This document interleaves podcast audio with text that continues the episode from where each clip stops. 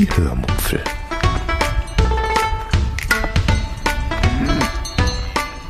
Aus dem Tagebuch einer Allgäuerin.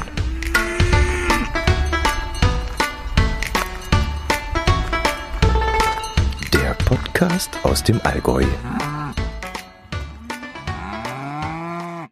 Hallo und herzlich willkommen zur 288. Episode der Hörmupfel.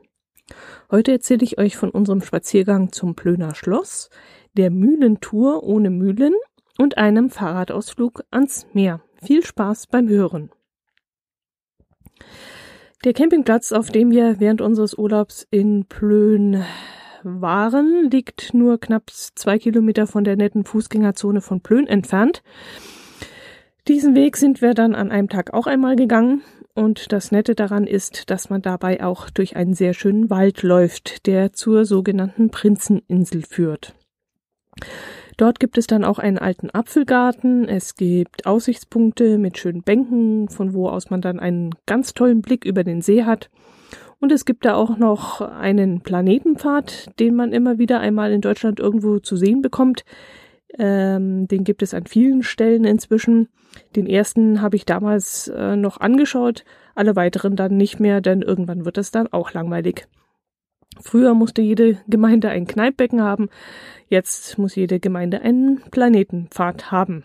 Naja. Auf dem Weg ins Zentrum von Plön kamen wir dann direkt am Schloss und im Schlosspark vorbei.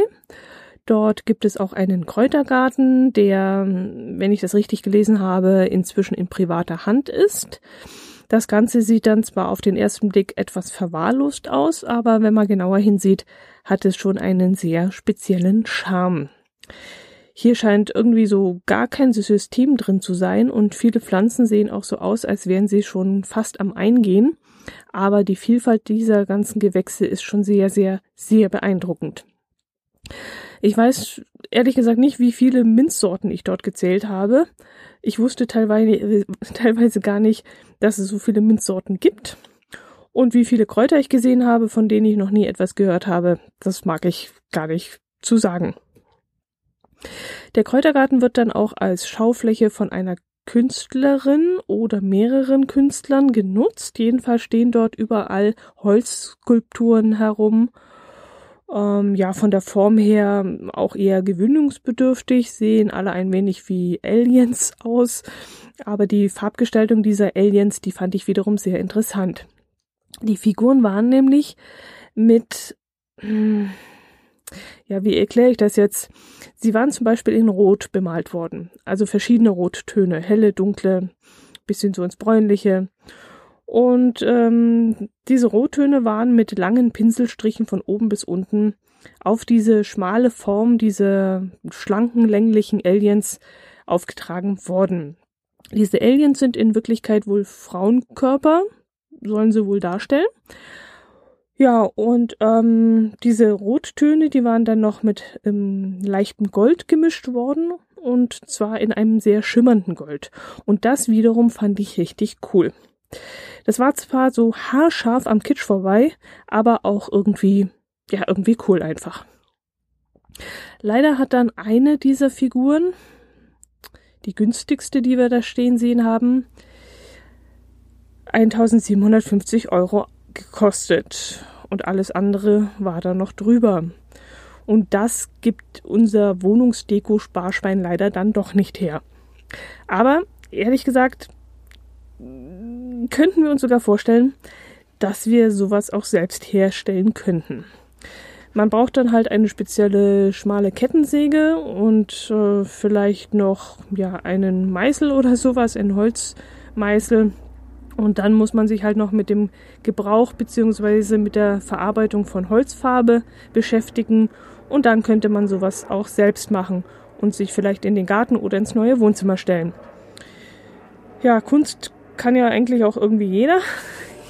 jeder, der ein bisschen begabt ist. Jedenfalls solche Plastiken kann wohl jeder bauen, denke ich jetzt mal. Ähm, bei Bildern ist das natürlich was anderes. Da muss man schon eine gewisse, ja, ein gewisses Können, angelerntes Können oder auch ein Talent mitbringen. Aber ich könnte mir vorstellen, solche Plastiken, das ist gar nicht so schwer, sowas zu machen.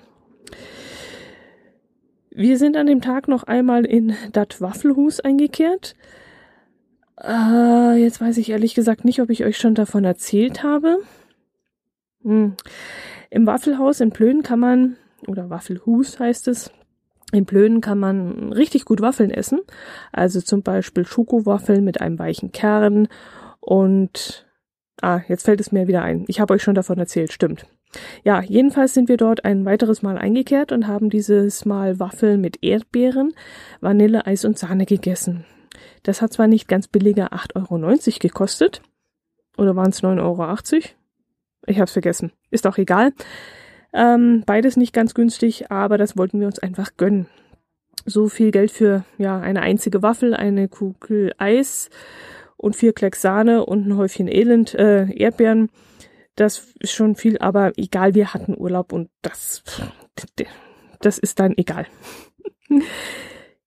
Ja, ähm, jetzt fällt mir gerade das Wort Zecken ein.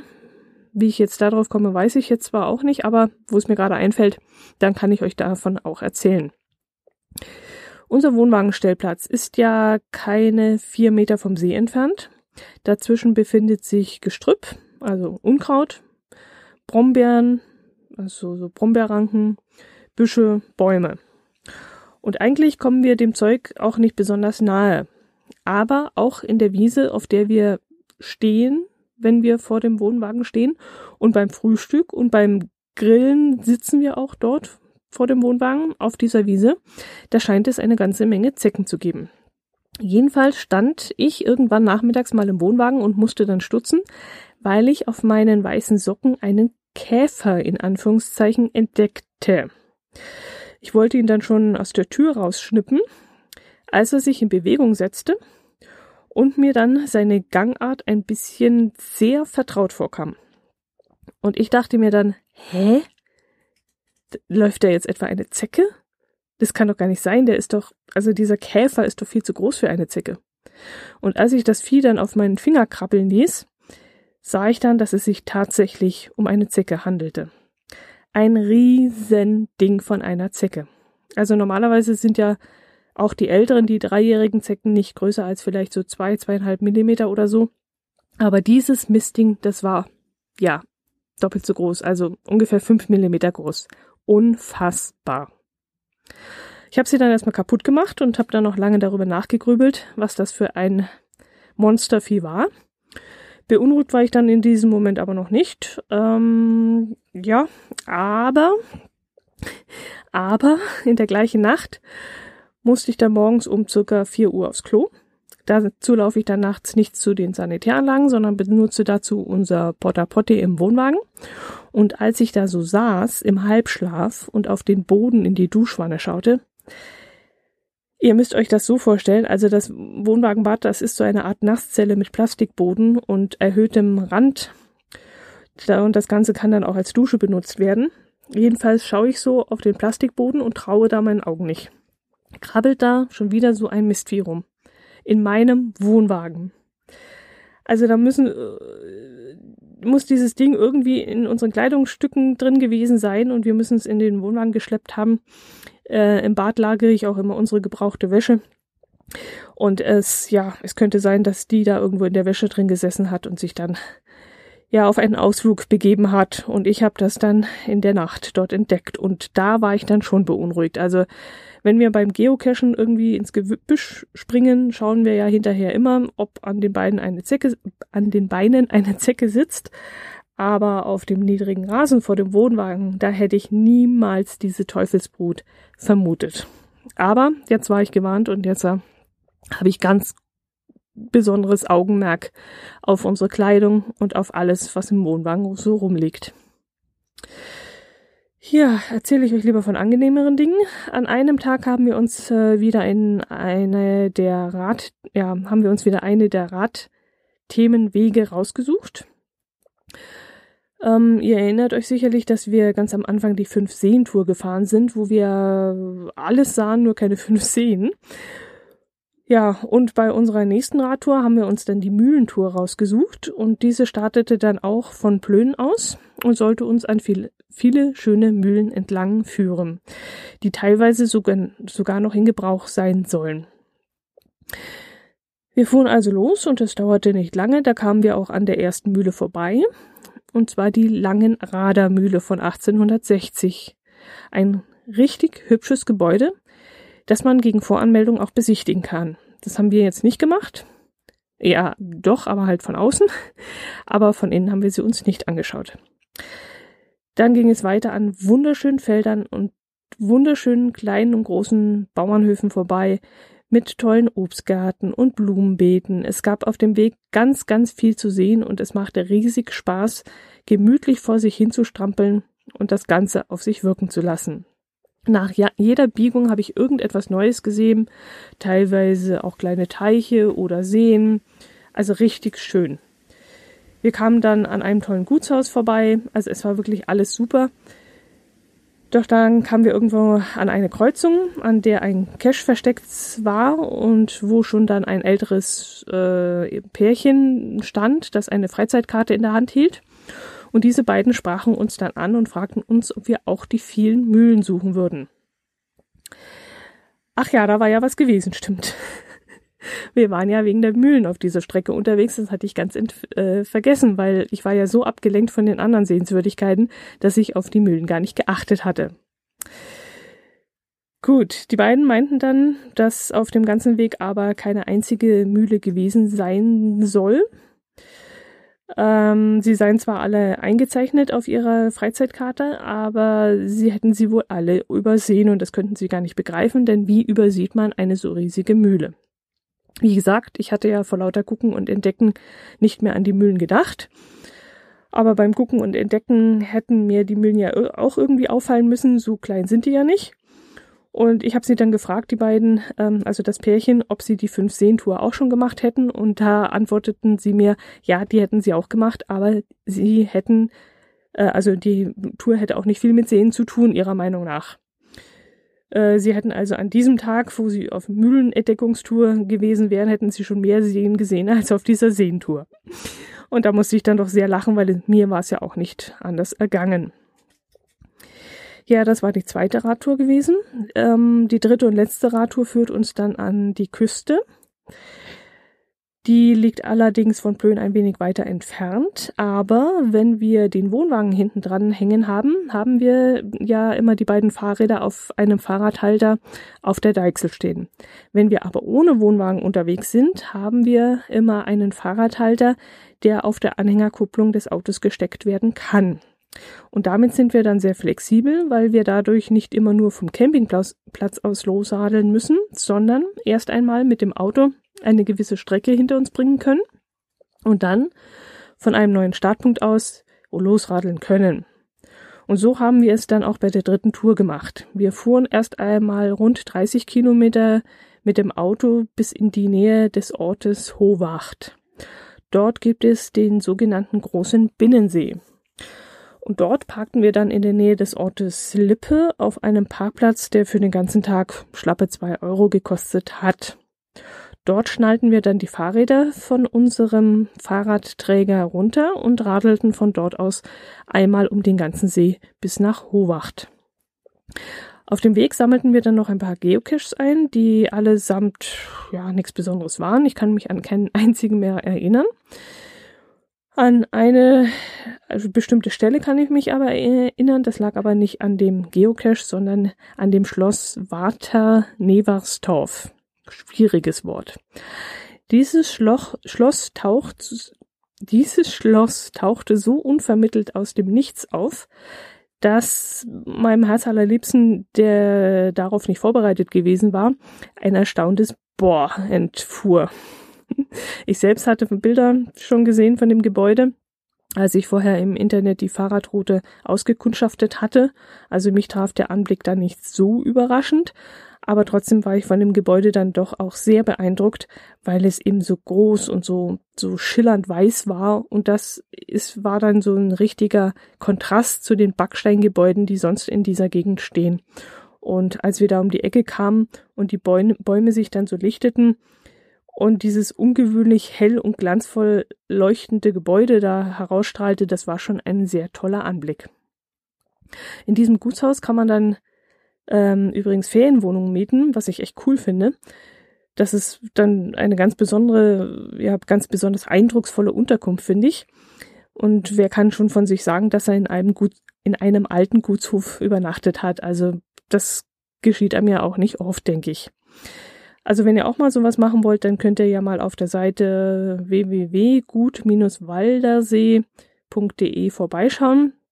Wenn ich mich richtig erinnere, kostet eine Ferienwohnung im Haupthaus, also in diesem Gutshaus, mit einem Wohnzimmer und zwei Schlafzimmern 85 Euro. Aber das könnt ihr euch ja selbst raussuchen, dafür braucht ihr mich ja nicht. Ich glaube, zu, mich zu erinnern, dass es auch günstigere Unter, ähm, Unterkünfte dort gibt. Wir sind auf dieser Tour natürlich auch noch ans Meer gekommen, auch wenn das noch nicht wirklich Meer war. Also nichts mit unendlichem Weitblick und so, denn wir kamen nach Howacht in der Howachter Bucht. Äh, wo fange ich da am besten an? Also, mh, mm, ja, bevor ich auf Malente bzw. auf Plön als Urlaubsziel kam, wollte ich eigentlich ans Meer und zwar ganz genau in die Hohwachter Bucht. Weil wir dort aber keinen Campingplatz gefunden hatten, der mir gefallen hätte, schwenkten wir dann eben aus, aufs Landesinnere um. Und was soll ich sagen? Es war wirklich eine sehr gute Entscheidung. Die Gegend um die Hohwachter Bucht herum gefällt mir nämlich gar nicht. Ich kann es euch gar nicht mal genau erklären, warum das so ist. Es ist einfach nur ein Gefühl, ja, ein Gefühl von, ich weiß nicht, einfach, Hohwacht ist mir unsympathisch, hochgradig unsympathisch. Anders kann ich es nicht beschreiben. Es ging mir mit dem Ort ähnlich wie mit Grömitz, das mir damals auch nicht gefallen hat. Und ich kann es mir ehrlich gesagt nicht erklären, warum das so ist.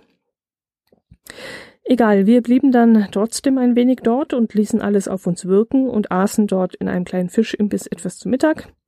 Im Vorfeld hatte ich diesen Imbiss auch schon auf Google Maps entdeckt gehabt und äh, ihm allerdings nicht weitere Beachtung geschenkt, weil die Fotos dort, die ich dort gesehen habe, haben mich nicht besonders gut angesprochen. Aber als wir dann so auf der Strandpromenade rumstanden und doof in die Weltgeschichte rumgeschaut haben, fragte uns ein Mann, ob wir, ob er uns dann helfen könne, ob wir was Bestimmtes besuchen würden. Und wir meinten dann, dass wir gerade überlegen würden, wo man vielleicht etwas Leckeres zu essen bekommen würde. Und da schickt er uns eben zu dieser Fischbude, wo es nicht gerade günstige, so sagte er, aber angeblich die besten Fischbrötchen der ganzen Gegend geben würde. Also sind wir dort hingefahren, hingeradelt mm, und die Fischbrötchen, das muss man schon so sagen, waren wirklich sehr lecker. Wenn man es mag, dass außer Fisch auch noch ein Haufen anderer Kladderadatsch drauf ist auf dem Brötchen. Also ich stehe ja voll drauf, wenn neben dem Fisch auch noch eine leckere Soße, ein frisches Salatblatt, eine Gurke, eine Tomate oder sonst irgendwas drauf liegt. Und das war eben hier so der Fall. Aber ich kenne doch den einen oder anderen unter euch, der irgendwann schon mal erzählt hat, dass er diesen Soßenkram auf einem Fischbrötchen einfach nicht ausstehen kann. Ich schon. Ich habe dann ein Forellenfiletbrötchen mit Meerrettichsoße und danach ein Räucherlachsbrötchen mit Senf-Honigsoße gegessen. Und mein Herz allerliebster hatte dann auch das Räucherlachsbrötchen und zusätzlich noch ein Kappenbrötchen bestellt. Und alles war wirklich sehr lecker. Dazu haben wir zwei Wittenseer Küstenbrausen getrunken. Das muss wohl so eine ortstypische Spezialität sein. Und zwar in den Geschmacksrichtungen Apfel, Limette, Sanddorn und Apfel, Brombeer, Sanddorn. Die wurden uns dann eiskalt serviert und das war bei der Hitze wirklich ganz, ganz toll und lecker. Ja, das Zeug schmeckte wirklich hervorragend. Danach wollten wir dann noch einen schönen Eisbecher essen gehen, aber leider haben wir kein Café vor Ort gefunden, was uns in irgendeiner Weise angesprochen hätte. Also auch damit sah es dort nicht besonders gut aus. Deshalb sind wir dann mit dem, mit den Fahrrädern zum Auto zurückgeradelt, haben das Auto dann beladen und sind zum Campingplatz zurück, wo wir im Campingrestaurant noch einen riesigen Eisbecher verdrückt haben. Ja, am nächsten Tag stand ein ganz besonderes Highlight auf dem Programm. Ich hatte nämlich gesehen, dass wir ja gar nicht so weit von Bad Segeberg entfernt untergebracht waren. Und deshalb sprach ich eines Abends, als wir vor dem Wohnwagen saßen, so ganz lapidar mal in die Natur hinein, dass wir ja zu einer Karl-May-Vorstellung gehen könnten. Eigentlich war das von mir wie so oft einfach nur so äh, ja in die Luft hineingesprochen. Meist erwarte ich gar nicht, dass darauf eine Reaktion kommt. Dieses Mal sollte es aber alles andere alles anders sein, denn plötzlich nahm mein Herz allerliebster sein Smartphone zur Hand und meinte da kurz darauf, dass Samstag die Premiere schon ausverkauft sei, Sonntagabend gäbe es aber noch Restplätze in den hintersten Reihen und noch besser wäre es am Sonntagnachmittag, da seien nämlich noch in der Mitte gute Plätze frei. Tja, und so war die Entscheidung dann wohl gefallen. Wir reservierten dann online zwei Karten für die Sonntagnachmittag-Vorstellung. Und da musste sich mein Herz allerliebster sogar noch eine Wallet-App installieren, weil wir eine solche bis jetzt noch nicht benötigt haben wir gehen eigentlich in keine Konzerte und wenn wir mal irgendwie Bahn fahren oder so, bekommen wir meistens ein Bayern-Ticket geschenkt und das ist dann aus Papier. Und das letzte Ticket äh, von uns, was wir jemals gebraucht hatten, also was wir gebraucht hatten, das war vom Musical in Essen und da haben wir noch ausgedruckte Karten per Post zugeschickt bekommen und das ist jetzt glaube ich auch schon so wieder drei, vier Jahre her. Ich finde diese elektronische Verarbeitung zwar recht gut, aber ich habe dann doch ein bisschen meine Bedenken, wenn da mal der Akku leer ist oder man die Mail mit diesem Ticket aus Versehen löscht, weiß ich jetzt auch nicht, was dann los ist. Aber gut, ein, ein ausgedrucktes Ticket kann man auch zu Hause liegen lassen oder aus Versehen verlieren in irgendeiner Schublade. Kann da ja eigentlich auch passieren.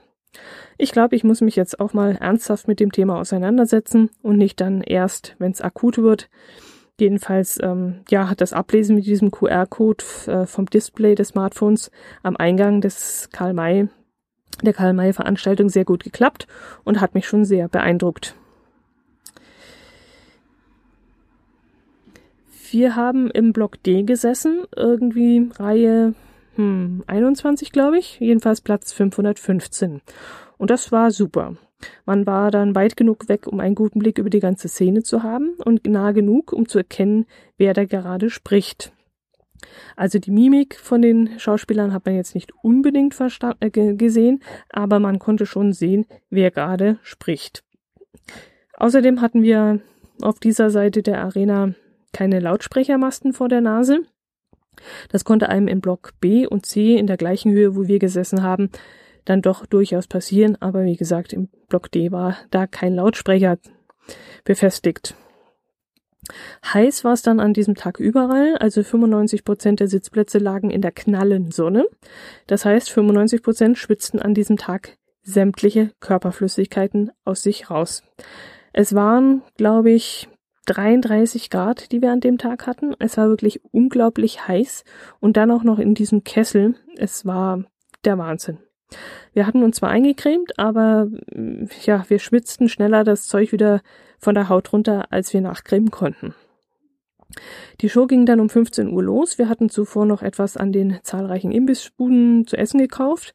Es gab da eine recht große Auswahl an ja ziemlich un ungesundem Zeug, wie zum Beispiel Currywurst mit Pommes oder mit Baguette, Bratwurst mit Pommes oder Baguette, Steak mit Pommes oder Baguette, Burger, Eis in allen erdenklichen Ausführungen, äh, irgendwelche undefinierbaren, in alle Farben schimmernden geeisten Softdrinks, fragt mich nicht, was das für ein Zeug war. Und ähm, ja, und sonst noch irgendwelche Sachen. Ich komme jetzt nicht mehr auf alles, was es da zu essen und trinken gab. Alle suchten dann verzweifelt nach ein wenig Schatten, also die Schattenplätze, egal ob es unter einem Baum oder in dem, im Schatten eines einer, einer Holzwand oder so war, war gefüllt. Zur Abkühlung hatten dann die Veranstalter auch so Rasensprenger aufgestellt, wo man sich dann mal die Beine oder das T-Shirt nass machen konnte, um sich abzukühlen. Und das nutzten auch sehr viele und nicht nur die Kinder, sondern auch Erwachsene. Ja, und dann ging es irgendwann los. Also die Show dauerte etwas über zwei Stunden, inklusive 20 Minuten Pause. Den Winnetou spielte dieses Jahr Alexander Klaas, der Sänger der ersten, äh, der Sieger der ersten Staffel von Deutschland sucht den Superstar, der inzwischen aber auch die in diversen Musicals schon mitgesungen hat. Und die anderen Sternchen, die kannte ich alle weiter nicht, weil ich die Sendungen, in denen sie aufgetreten sind, nie geschaut habe und auch nicht schaue.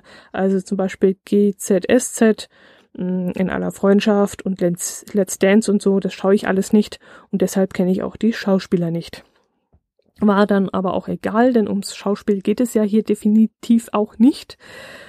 Ähm, ja, obwohl, Reiten und Text auswendig vorhersagen, äh, vorsagen ist ja auch Schauspielerei, das gehört ja auch dazu. Aber ähm, die schauspielerische Leistung muss bei den Karl-May-Festspielen äh, definitiv nicht so gut sein wie jetzt im Fernsehen oder gar am Theater. Ein bisschen durch die Gegend reiten und irgendwie mit schwülstigen Indianerworten dann die Geschichte rüberbringen, das ist ja eigentlich alles, was man da tun muss. Die Hauptunterhaltungsarbeit machen ja dann auch die Stuntmänner und Stuntfrauen mit ihren ähm, ja, Reiteinlagen, mit ihren Zweikämpfen und mit ihren waghalsigen Sprüngen. Und ja, einmal ließ sich einer aus circa, ja, ich schätze jetzt mal fünf, sechs Meter Höhe fallen und ein anderes Mal brannte einer recht unspektakulär auf einem Dach und sprang da so ein bisschen hin und her. Und dann gab es noch äh, ein paar tierische Einlagen, zum Beispiel von einem Stinktier, einem Weißkopfadler und einem Weißrückengeier. Und obwohl ich aus der Entfernung nicht unbedingt äh, sehen konnte, ob das Stinktier überhaupt echt war, aber es lief wohl an einem äh, Punkt mal an der ersten Reihe entlang bei einer Szene und da kann es definitiv kein Stofftier gewesen sein.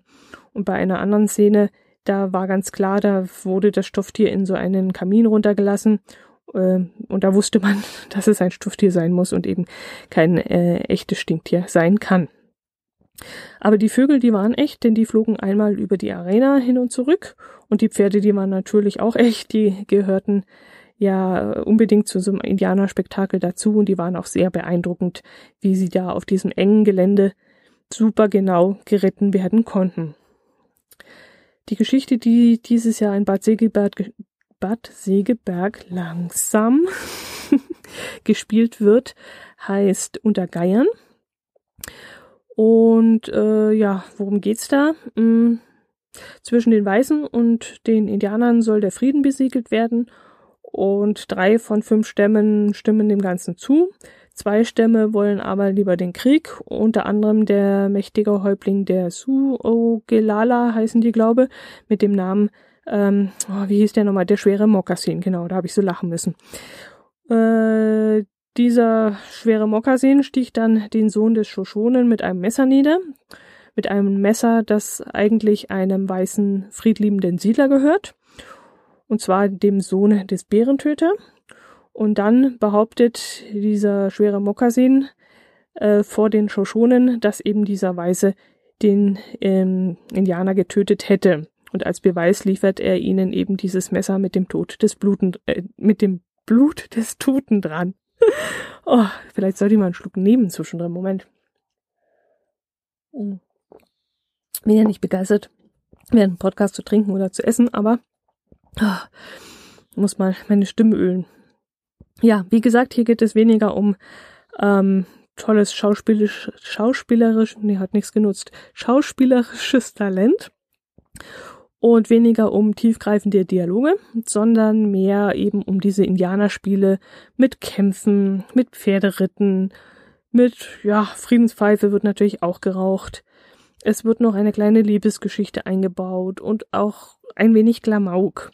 Ähm, statt Sam Hawkins, den wir ja alle kennen, gibt es hier den Italiener Antonio Mentevaglio, äh, der der Maler der Kunste ist. und ähm, mit dem Schweizer Urs Bürgli, der seinen Schweizer Käse an den Mann bringen möchte. Und lustig an der Stelle ist, dass diese Käseleibe, die er auf dem Verkaufswagen ähm, in, die, in die Arena transportiert, definitiv keine Schweizer Leibe sind, sondern ganz deutlich holländische Gouderleibe. Aber das nur mal ganz nebenbei erwähnt. So genau wollen wir es ja nicht nehmen. Die beiden sind wirklich sehr witzig und äh, machten mir seltsamerweise auch sehr viel Spaß. Normalerweise bin ich nicht so ein Fan von diesem Klamauk. Ähm, Sam Hawking zum Beispiel, die mochte ich gar nicht. Aber hier hat mir das Ganze dann komischerweise sehr gut gefallen. Ähm, vielleicht, weil ich die restlichen Dialoge auch ziemlich doof fand und dann brauchte ich eben irgendwas, was mir dann auch gefallen konnte. Ja, gefallen hat mir dann vor allem das Finale. Da ging es noch einmal richtig zur Sache und die Pyrotechniker hatten noch einmal alles gegeben. Da gab es Schüsse aus allen Waffen, also es knallte nur noch um uns herum. Es gab Explosionen, es gab Felsen, die sich dann plötzlich aufgeklappt haben, dann drehten und dann wieder zu, zuschlossen und es gab tolle Stunts und ja, das war einfach mal ein richtig toller Schluss zum Ende hin noch und äh, man vergaß dann auch alles um einen herum, also die Hitze und, und den Wind, der da plötzlich aufkam und den Staub so in die Augen trieb. Das war dann plötzlich alles ausgeblendet, weil eben dieses Finale ganz, ganz toll war. Ja, würde ich noch einmal hingehen? Hm. Ja, wenn ich etwas anderes behaupten würde, würde ich vermutlich lügen. Ähm, ich war nämlich schon mal mit Anfang 20 dort und dachte mir damals schon, okay, jetzt habe ich es gesehen, es war super, aber noch einmal muss ich eigentlich nicht hin. Es ist definitiv ein Erlebnis, an das man sich oft zurückerinnert. Ja, tue ich dann ja auch heute noch. Ich habe auch heute noch sehr oft daran zurückgedacht, an die damalige äh, Aufführung. Aber ich dachte vor allem daran, dass mir damals in der Abendvorstellung diese, ja, langsam hereinbrechende Dunkelheit und die damit einhergehende tolle Stimmung so gut gefallen hat. Also dieses Mal waren wir tagsüber da und das ist etwas ganz, ganz anderes. Es wird mir dieses Mal vermutlich nicht ganz so bohrmäßig in Erinnerung bleiben, glaube ich. Ähm, höchstens wegen der Hitze vermutlich. Also die war schon sehr, sehr anstrengend und daran werde ich oft zurückerinnert werden. Aber jetzt wegen der Show, mh, mm, nein, glaube ich nicht. Außerdem war ich damals in der Show, wo ähm, die Schauspieler noch ein bisschen bekannter waren, die ich dann damals auch besser kannte als heute. Und äh, von dem her, ja, es war gut, das mal wieder gesehen zu haben. Ähm, wenn ihr es noch nicht gesehen habt, dann ist es auf jeden Fall eine Empfehlung wert. Ob man ein zweites Mal hin muss, ich weiß es nicht. Neben uns saßen welche, die gesagt haben, sie waren letztes Jahr schon dort, sind dieses Jahr wieder hin und werden auch vermutlich nächstes Jahr wieder hinfahren. Kann ich mir ehrlich gesagt nicht vorstellen. Gut, das soll es für dieses Mal gewesen sein. Wenn ihr es überhaupt noch hören könnt, dann würde ich euch beim nächsten Mal von unserer zweiten Station des Urlaubs erzählen. Wir waren nämlich nach Plön noch ein paar Tage in einer anderen Stadt. Ähm, ihr habt die Hintergrundgeräusche sicherlich schon gehört. Ich sitze jetzt auf einem Campingplatz in einem Wald, tiefsten Wald an einem See und habe diese Aufnahme jetzt nachgeholt. Ja, aber das hört ihr dann nächsten Freitag.